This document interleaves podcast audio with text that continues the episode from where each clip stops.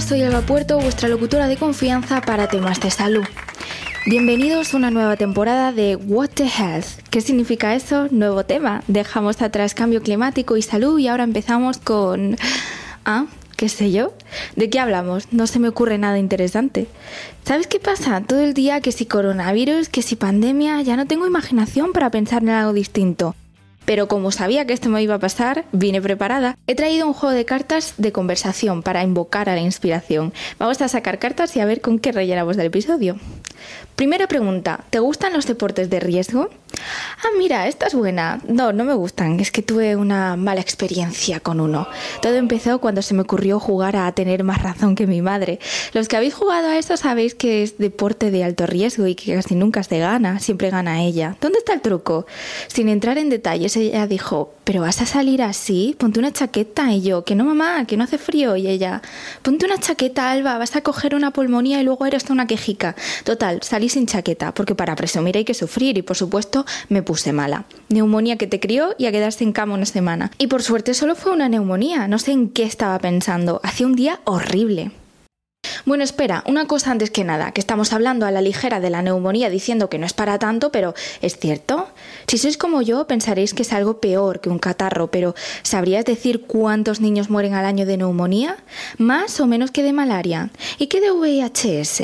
Si habéis respondido que la malaria y el SIDA son más graves, error. Pero no os preocupéis, no sois los únicos. En realidad, de acuerdo con una encuesta de 2019, solo el 25% de los encuestados acertó al responder que la neumonía es la mayor causa de mortalidad infantil a nivel mundial. Para ser exactos, cada año mueren 800.000 niños menores de 5 años por neumonía. Esto es más que la suma de las muertes anuales por malaria y sida, 2.200 cada día, uno cada 39 segundos. Vamos a ver, tengo dos preguntas. Primero, ¿cómo son posibles estas cifras? Y segundo, ¿cómo es posible que me entere de esto ahora? Hombre, de la malaria no te sé decir números exactos, pero salen las noticias, sabemos que es un problema. Y bueno, del SIDA, ¿qué decir? Estamos bien informados, pero la neumonía, no creo que haya visto nunca ninguna noticia sobre el impacto de la neumonía y de pronto, puff, te enteras que es la primera causa de mortalidad infantil. En realidad es difícil entender desde el punto de vista médico que haya tal cantidad de muertes por neumonía. A fin de cuentas, los casos más leves se curan con reposo y bebiendo mucha agua y en los casos más graves puede que haga falta antibióticos e incluso hospitalización. Pero aún así suele resolverse sin complicaciones. Hay remedio y en la mayoría de casos es bastante sencillo. Entonces, ¿cuál es el problema? El acceso a la salud. La neumonía ha sido apodada como The Ultimate Disease of Poverty, la enfermedad definitiva de la pobreza, ya que aunque causa 800.000 muertes cada año, la mayoría se concentran en países en vías de desarrollo, principalmente en África subsahariana y el sudeste asiático. Y no es solo una cuestión de países ricos o países pobres, también hay desigualdades en la cantidad de muertes a nivel nacional. Los hijos de familias acomodadas tienen menos posibilidades de morir de neumonía que los hijos de familias con menos recursos. Un ejemplo claro es Kenia. En Kenia un niño de una familia acomodada tiene 15 veces más probabilidades de sobrevivir a la neumonía que un niño de una familia sin recursos. ¿Por qué? Porque los hijos de familias en estado de pobreza o vulnerabilidad tienen menos posibilidades de recibir un tratamiento adecuado cuando contraen la enfermedad.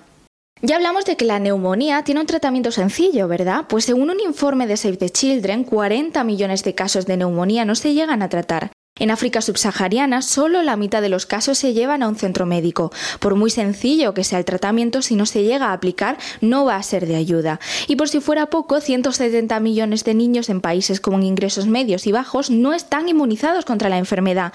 Así que la prevención tampoco es una opción en muchos casos. Después de esto me parece increíble que no se hable más de la neumonía. Está claro, lo que no afecta al primer mundo no sale en las noticias. Malaria y sida, como la cura no es fácil, ah, de eso sí nos asustamos. Pero la neumonía, como aquí la cura es accesible, pues como si no existiera. También debo decir que a nivel internacional sí que hay más concienciación sobre la enfermedad. Organizaciones como la coalición Every Breath Counts reúnen a representantes de más de 40 entidades del sector público y privado para dar apoyo a los gobiernos de los países más afectados por la neumonía para trabajar juntos contra la enfermedad. También es de destacar que en enero de 2020 se celebró el primer Foro Mundial de la Neumonía, donde invitados de distintas organizaciones y de países afectados hablaron sobre el problema y resaltaron la importancia de dar una solución común a tantas muertes prevenibles. Pero igual no debería quedarse ahí, ¿no? Solo en las altas esferas de la política. ¿Por qué la gente de a pie no conoce el problema? No puedes cambiar lo que no conoces. Nunca sabes dónde puede haber alguien con buenas ideas al que lo único que le falta para cambiar el mundo es un tema que le inspire. Pero vosotros, ¿qué pensáis? ¿Cuánto sabíais sobre la neumonía? Y lo más importante, ¿qué vais a hacer ahora que sabéis del tema? Bueno, yo me marcho, justo me ha venido la inspiración para hacer algo. Con esto acaba un episodio más de What the Health, el podcast sobre salud de Generations for Health. Por cierto, muchísimas gracias a todos los que nos escucháis. No nos podíamos ni imaginar que tendríamos tanta audiencia ya desde la primera temporada. Así que todos los fans que estáis oyendo esto, si os gusta el podcast, no tengáis vergüenza y mandadnos un audio con algo que queráis contar. ¿Qué opináis de la disparidad en el tratamiento mediático de las enfermedades comunes? ¿Alguna vez ganasteis a vuestras madres a tener más razón que ellas? Mandadnos vuestros audios a generationsforhealth.com y podéis salir al final de un episodio. Y si la excusa es que no sabéis qué decir, no pasa nada, os saco más cartas de conversación. ¿Os gustan los deportes de riesgo? ¿Dónde os veis en 5 años? Bueno, que me enrollo, nos vemos el domingo que viene con un nuevo episodio. Hasta entonces, adiós.